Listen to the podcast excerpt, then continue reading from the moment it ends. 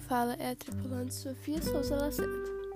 O clima aqui em Marte está como previsto. No mínimo são 143 graus negativos no intervalo das calotas e no máximo são 35 graus positivos no, no verão equatorial. E aqui está tendo uma variação térmica muito grande. Em um mês são 50 graus positivos e no outro mês são 60 graus negativos. Mas estamos com toda a proteção devida para as variações térmicas e para sobreviver aqui.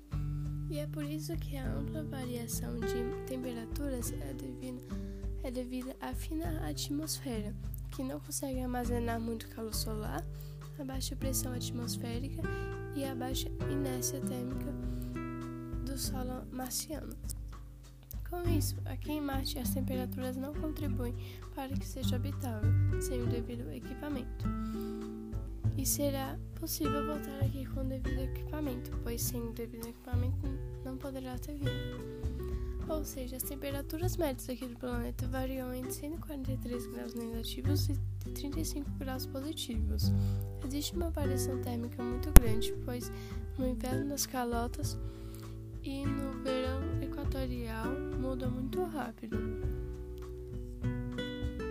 E as temperaturas desse planeta, ou seja, Marte, não contribuem para que seja habitável, pois é muito mais frio do que a Terra.